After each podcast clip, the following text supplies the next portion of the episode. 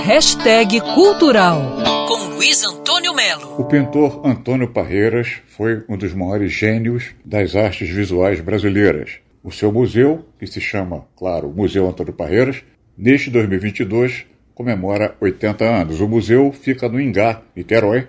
Em homenagem a essas oito décadas, a Funarge apresenta a exposição Antônio Parreiras Paisagens e Marinhas no Museu de Arte Contemporânea de Niterói. Que bela homenagem, justamente no MAC, o sublime museu desenhado, criado por Oscar Niemeyer.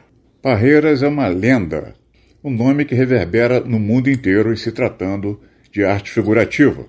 A professora Ana Cavalcante, da Escola de Belas Artes da UFRJ, reafirma o talento de Antônio Parreiras.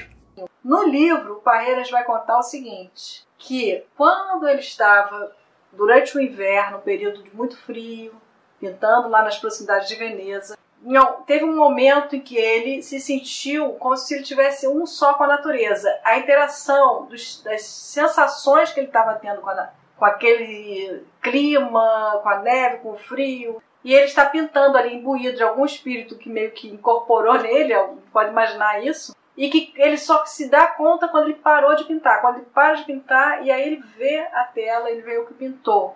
A exposição Antônio Parreiras Paisagens e Marinhas vai até o dia 23 desse mês, lá no MAC, e reúne 37 telas do pintor que ele realizou entre 1887 e 1937.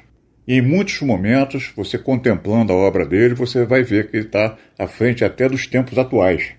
A curadoria dessa exposição é da Wanda Clabin e vale a pena você ir até o MAC conhecer melhor Antônio Parreiras. Luiz Antônio Melo para Band News FM. Quer ouvir essa coluna novamente? É só procurar nas plataformas de streaming de áudio. Conheça mais dos podcasts da Band News FM Rio.